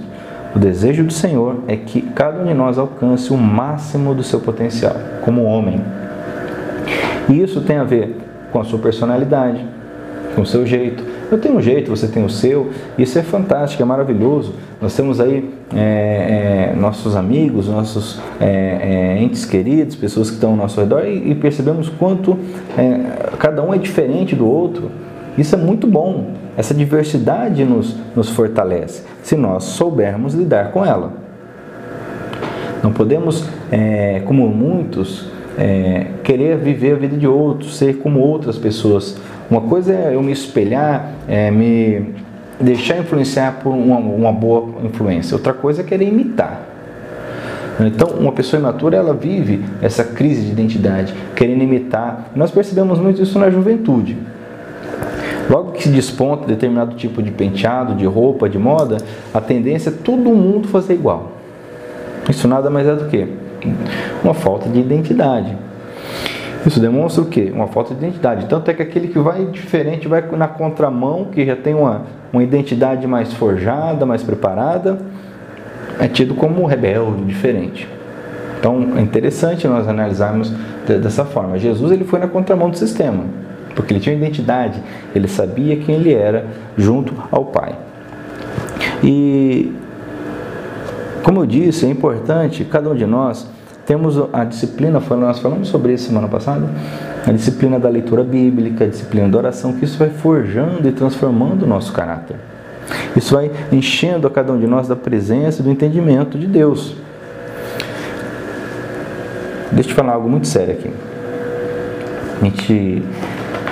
Eu sou baseando a nossa conversa de hoje no capítulo 5 do livro Homens Fortes em Tempos Difíceis, que fala justamente sobre maturidade masculina.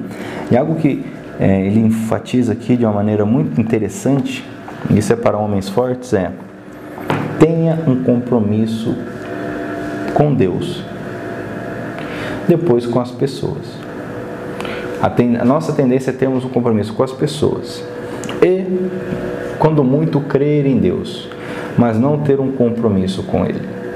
Quando nós temos um compromisso com Deus, a coisa muda, a nossa direção muda, a nossa forma de pensar muda.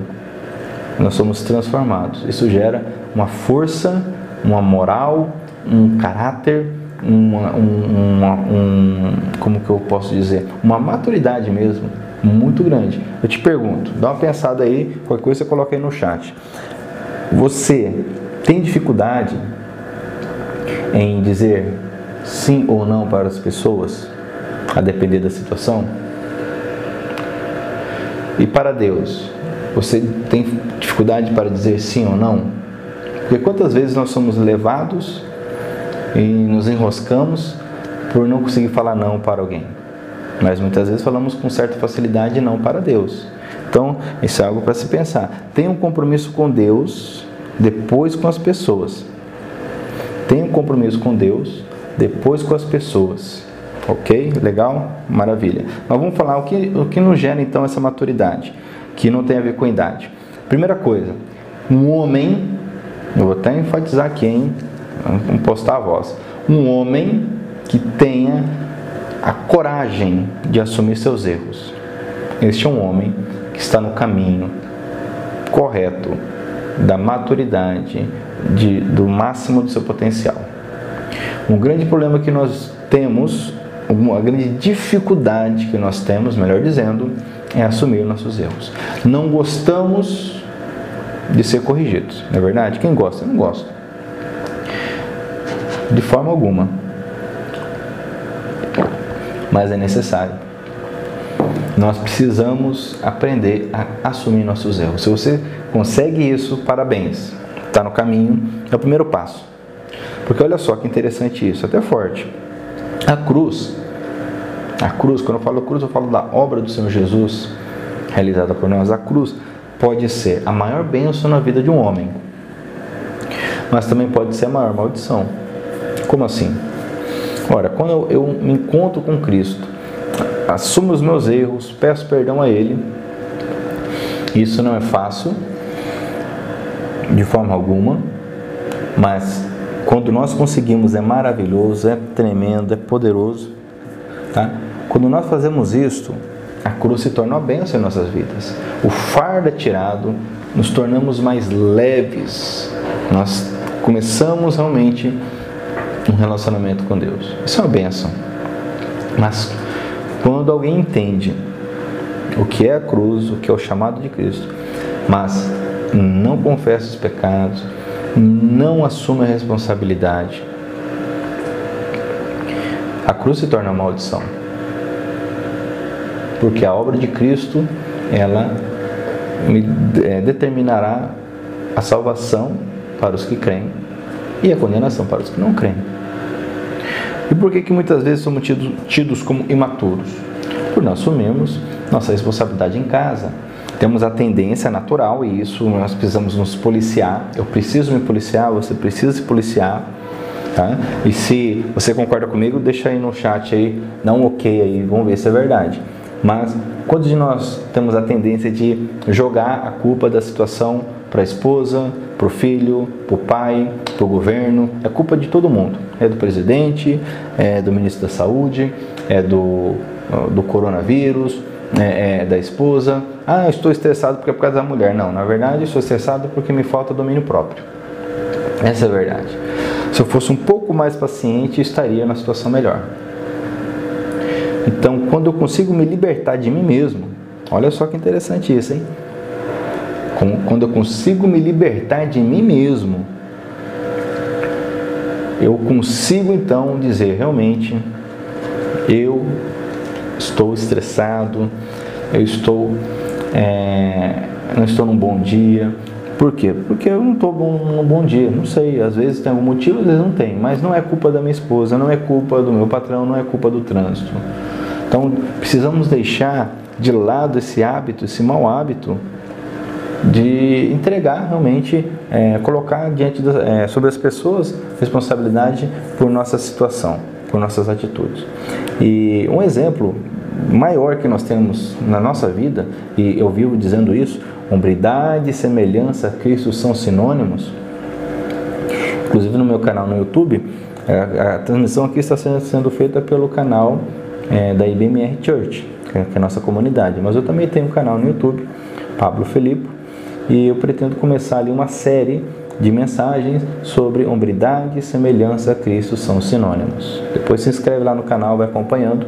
Ainda né, não tem nada gravado lá, mas já está encaminhando aí para começarmos. E hombridade e semelhança a Cristo são sinônimos. Então, Cristo é nosso maior espelho, nosso maior, maior ideal. E olha só, ele não apenas assumiu seus erros, porque ele não tinha erro. Então, o que ele fez? Ele foi além. Ele assumiu os erros da humanidade. Ele assumiu a responsabilidade pelos meus pecados, pelos seus pecados. Isso é um herói. Isso é um homem de verdade. Este é um, um parâmetro que eu preciso seguir, que você precisa seguir. Eu sempre digo que Deus fez o homem, Deus me fez, Deus te fez para sermos heróis e líderes. Eu, com meu filho Petrus, eu, eu fico ali assistindo os desenhos com ele. Um dos desenhos que ele gosta é do carro de polícia, ele fala. Até esqueci o nome do desenho agora. Mas é interessante que é um carro de polícia, um carro de bombeiro e uma ambulância. E ali ele socorre as pessoas dentro daquela situação toda, né, do desenho.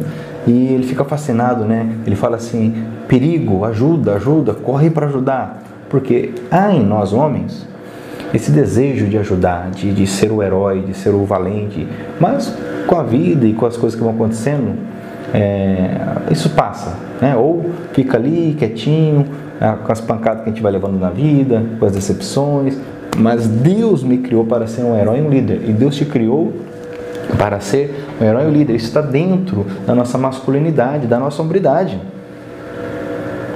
E Jesus, então, ele assume a responsabilidade como herói de toda a humanidade. Ele leva o peso de toda a humanidade. É interessante, tem uma fala, eu, eu, eu gosto muito de pensar, não sou muito de falar, minha esposa que eu diga, né? Tem melhorado, tem buscado melhorar nessa questão da comunicação, mas eu gosto muito de refletir. E você conhece a trilogia do Batman, é, essa que nós tivemos aí há mais de 10 anos já, né? E ali no, no, no Batman, ah, esqueci o nome agora do, do aquele que tem o Coringa, né? Esqueci, fugiu o nome agora. Mas no final, depois que morre ali o, o Duas Caras e o Batman, ele então ele assume, você vai lembrar do filme, ele assume a culpa por tudo que aconteceu. E ali o comissário Gordon fala, não, mas você não pode assumir a culpa, né? vai assumir o, que o, o outro fez. Mas ele diz, não, mas eu sou forte. Né? O Batman é forte. O Batman, ele é, a Gotham City, ele precisa, precisa de alguém que leve esse peso. Ele, ele foge e, e, a história termina ali. Mas você pega a mensagem por trás. Logicamente, é uma obra de ficção, mas a ideia por trás. Ele assumiu a culpa do que o, o Duas Caras tinha feito. Para quê? Para preservar a identidade do promotor que acabou se perdendo, acabou virando a cabeça ali indo para o mal. Cristo fez algo muito maior. Cristo, ele chamou a responsabilidade sobre si e falou: Eu vou assumir o que o Pablo fez, o que você fez, eu vou assumir. E ele levou, a Bíblia diz sobre si, todo o pecado, toda a dor, todo o castigo que nos traz a paz. Então, olha só, eu creio que vou chegar nesse ponto, e você também, de não apenas assumirmos nossa responsabilidade, mas assumimos a responsabilidade pelos demais. Um pai assume a responsabilidade pelos erros do filho. Isso é importante. Um pai assume a responsabilidade pelos erros da família. Não simplesmente na hora que um negócio estoura, ah, joga para cima da mulher, estressa, explode para cima da mulher, do filho, do pai, da mãe, de quem quer que seja. Um homem maduro, ele gera paz, ele gera tranquilidade no ambiente que ele está. Amém? Está entendendo isso aí? Está pegando a ideia? Isso é um herói. Isto é um homem forte, um homem de verdade. Aqui em 1 Pedro, eu quero ler um texto que diz assim, ó, falando sobre essa caminhada, esse desenvolvimento que nós é, temos em Deus. O, o, capítulo 1 da segunda carta de Pedro, versículo 3 diz assim: ó, O poder de Deus nos tem dado tudo o que precisamos para viver uma vida que agrada a Ele. Então, olha só, o poder já nos deu tudo. Por meio do conhecimento, conhecimento que temos daquele que nos chamou para tomar parte na sua própria glória e bondade. Desse modo, ele nos tem dado os maravilhosos e preciosos dons que prometeu.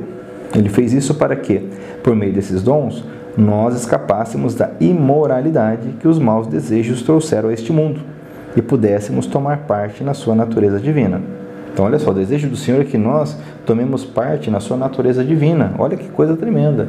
Tomar parte na natureza divina do Senhor. Por isso mesmo, façam todo o possível para juntar a bondade a fé. Aqui vem uma caminhada, olha só. Fazer tudo o possível, anota aí. Fazer todo o possível. Ok? Porque um homem de verdade, ele vai até o fim. Um homem de verdade, ele é aguerrido, ele é perseverante, ele é persistente, faz todo o possível. Então, olha só, versículo 5: Por isso mesmo, façam todo o possível para juntar a bondade à fé que vocês têm. A bondade, juntem o conhecimento, e ao conhecimento, o domínio próprio.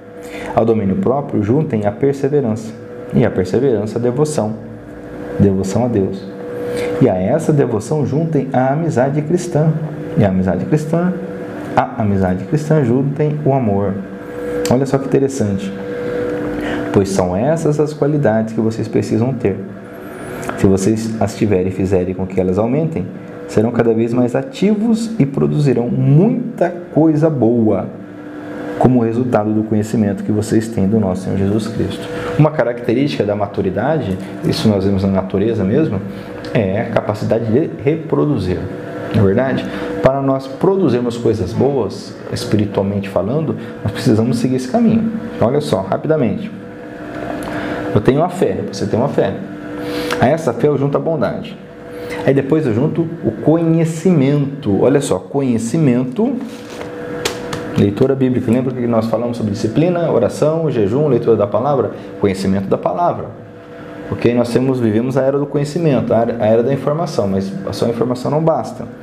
Olha só, ao conhecimento vou juntar o domínio próprio. Lembra que nós falamos também sobre disciplina, que mais vale um homem que domina a si mesmo do que um que toma uma cidade inteira?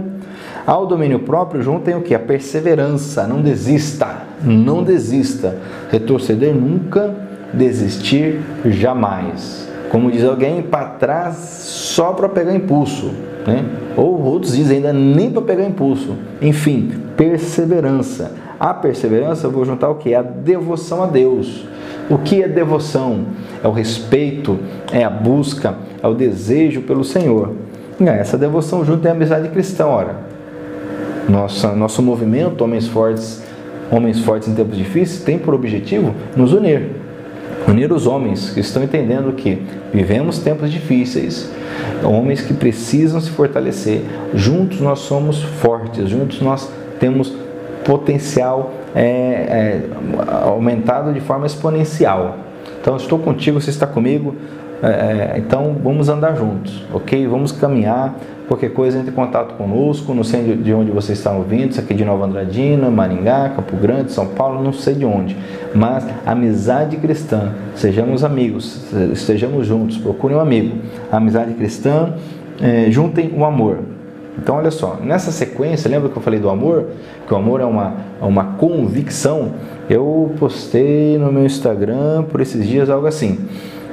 Ah, me vem um, um, um pensamento. Olha que interessante. Um homem forte sabe amar. Por quê? Porque o amor é a mais forte das convicções. Olha que interessante. Não tem coisa mais forte do que o amor. O próprio apóstolo Paulo escreve lá em Coríntios: por último, nós temos a fé, a esperança o amor. Porém, de tudo, o maior é o amor. O amor é forte, o amor é poderoso, o amor arrebenta qualquer coisa que se oponha a ele. E o amor não é um mero sentimento, o amor é uma convicção. Porque sentimento é algo muito fluido, algo muito passageiro. Tá? Agora, uma convicção, o homem forte, o homem maduro, ele tem convicção, ele se posiciona, ele realmente consegue permanecer é, na presença do Senhor. Beleza? Olha só outra frase aqui que nós temos nesse livro que eu acho fantástico. Ó. Vou até pegar aqui para ler. A fraqueza. Quer ver? Aqui. No finalzinho do capítulo, se eu não me engano. A fraqueza da vida origina-se da dureza de coração. Olha só. A fraqueza da vida origina-se da dureza de coração. Vamos refletir um pouco sobre isso. Um homem imaturo, um homem fraco, ele tende a endurecer o seu coração. Como assim? O que seria endurecer o coração? É criar uma resistência, uma barreira.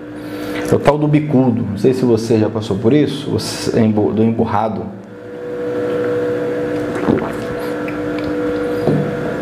Eu tenho que me cuidar, porque senão eu emburro. Alguém chama atenção, normalmente é a esposa, né? E quem vive mais perto da gente. A nossa tendência é qualquer? Emburrar. Ah, vai ficar bicudão. O que, que é isso? Endurecer o coração. Uma pessoa fraca, uma pessoa é, imatura, ela tende a isso, a endurecer o coração.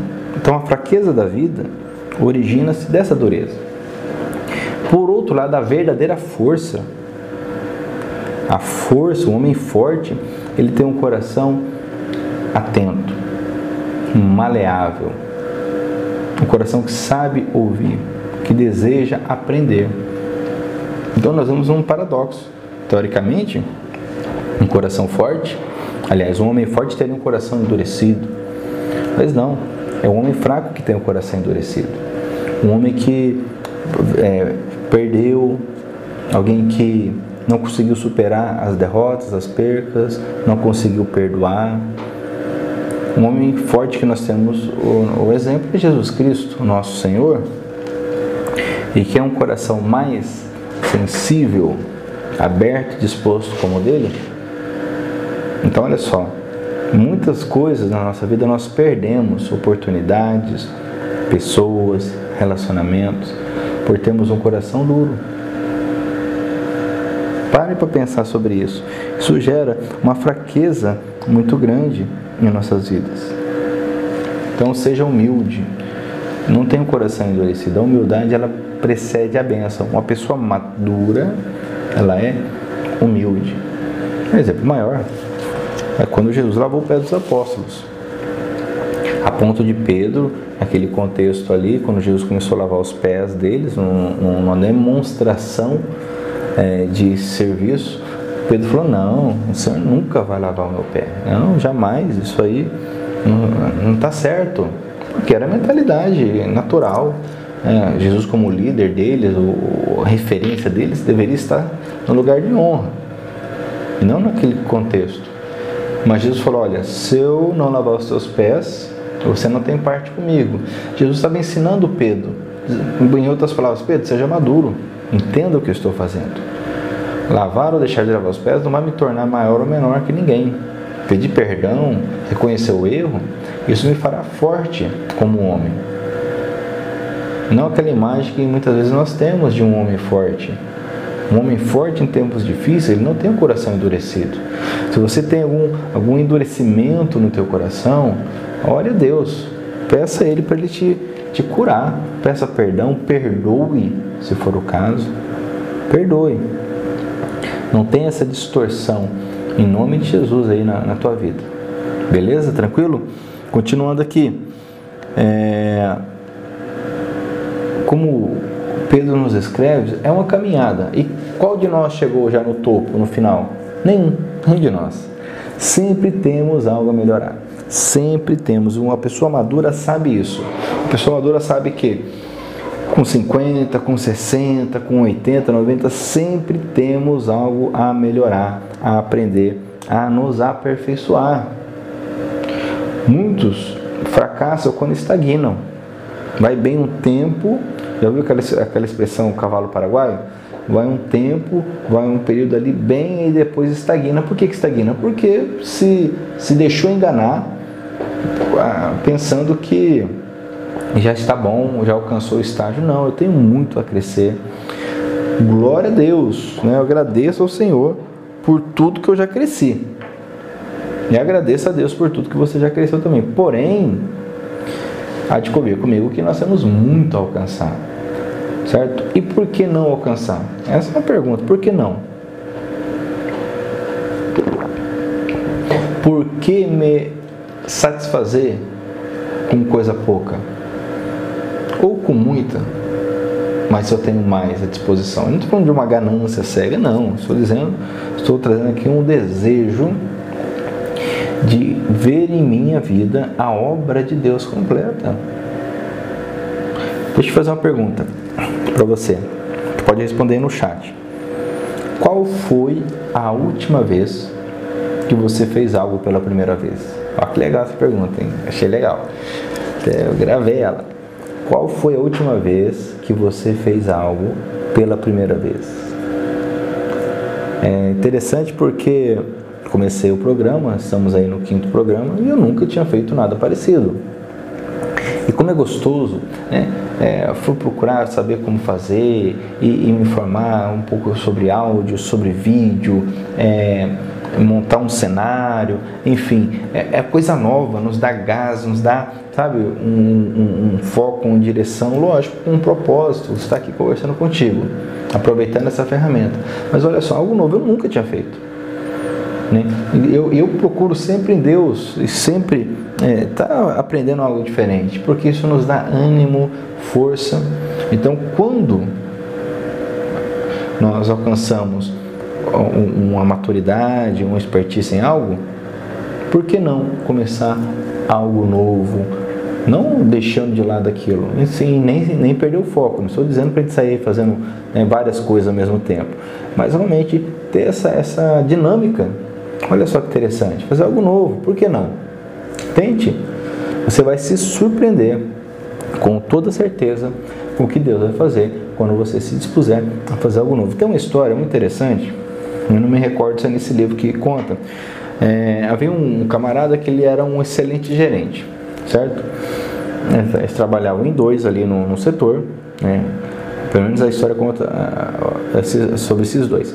Ele estava ali no setor e se destacou demais. E veio então a gerência superior e o convidou para então é, ascender na carreira, ganhar bem mais, porém com algumas coisas novas, logicamente.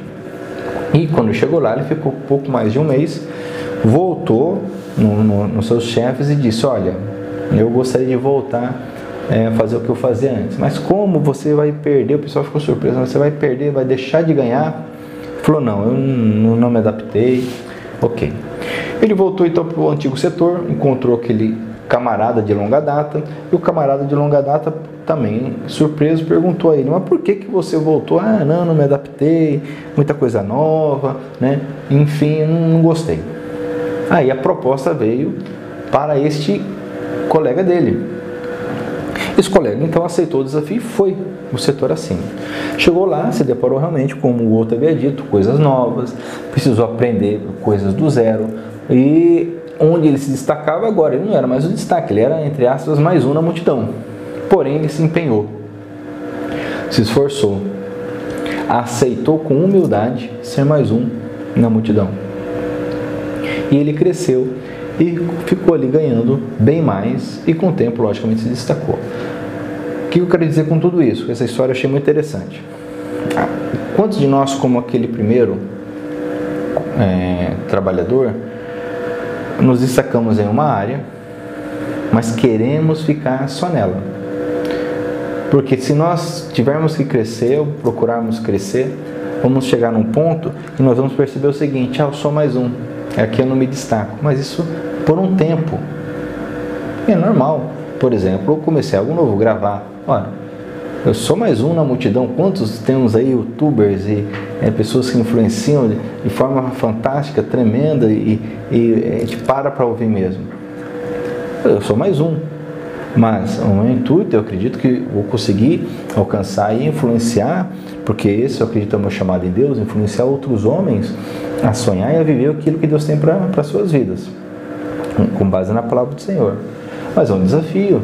Eu poderia ficar bem quietinho, falando, não, isso não é para mim, né? Imagina, eu vou ficar aqui pregando na igreja, pregando na comunidade, é, é, direcionando aqui os pequenos grupos do tesouro, do homens fortes, do homem ao máximo, e, e tá bom. Então, o que eu quero dizer é o seguinte: maturidade tem a ver com assumir novas é, perspectivas, novos riscos. Quantos casamentos naufragam porque o homem ele não aceita, não assume o risco de entrar em novas empreitadas. O Senhor é contigo, meu irmão. O Senhor é contigo, valente. Se permita crescer, fazer coisas novas. Quando Jesus saiu da glória dele e veio ao mundo, se despiu da glória foi viver como um homem, coisas novas. Nasceu de mulher, cresceu, passou fome, sede, se cansou, conviveu com as pessoas, tudo novo. Mas olha o resultado da obra dele na minha vida e na sua vida. Então, eu quero encerrar com isso. Olha, tá? Se arrisque. Eu vou dizer algo. Eu já, já me encontrei com homens que, ao ouvir a palavra, ficaram assim, impactados.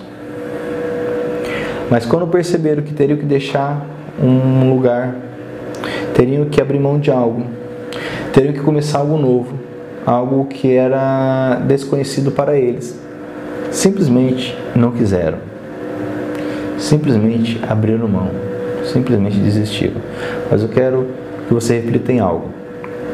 Deus nos fez para sermos desbravadores. Anote isso aí. Desbravadores. O que é um desbravador? Aquele que vai para o desconhecido, vai abrindo o caminho. Assuma o risco em Deus. Aceite ir para o desconhecido. Aceite que o Senhor te direcione. Isso é maturidade deixar que Deus te direcione. O imaturo, né, é, e, e, tudo tem sua etapa, o seu tempo. Por exemplo, meu filho Petros tem dois anos de idade. Ele vai andando, por exemplo, em casa ou na rua, ele vai vendo em algum lugar assim diferente, ele olha para mim, para e fica me esperando. Por que isso? Não, normal. É da idade. Certo? Ele quer desbravar, mas ele tem um receio dele. E ó, defesa isso. Isso é bom, isso não é ruim. Mas tem o seu tempo. Aceite ser um desbravador. Desbrave a palavra de Deus. Desbrave novos relacionamentos. Não tenha medo de fazer coisas novas em Deus.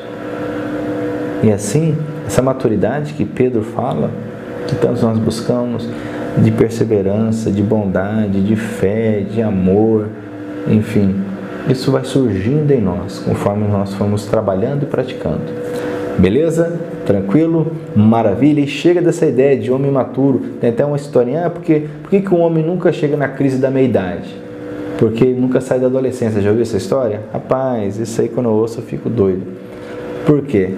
Tá tirando com a gente, né? Não pode, né? Nós homens, nós amadurecemos sim, com toda certeza. Essa ideia aí já era. Na minha vida, na sua vida, somos homens maduros sim. Agora, ser maduro, logicamente, não tem a ver com este ou aquele estilo não é verdade? Não tem a ver com simplesmente rapar a cabeça, ou ter uma barba branca, ou andar de social, ou de calça. Não, não tem a ver com isso.